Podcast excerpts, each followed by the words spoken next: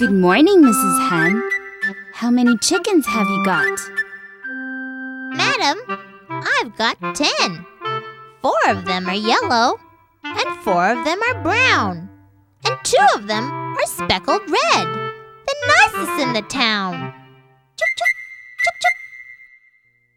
Good morning, Mrs. Hen. How many chickens have you got?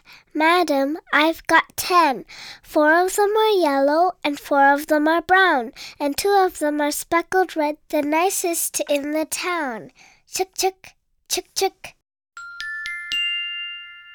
Good morning, Mrs. Hen.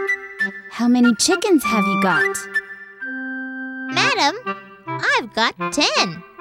Four of them are yellow, and four of them are brown, and two of them are speckled red. The nicest in the town. Chook, chook.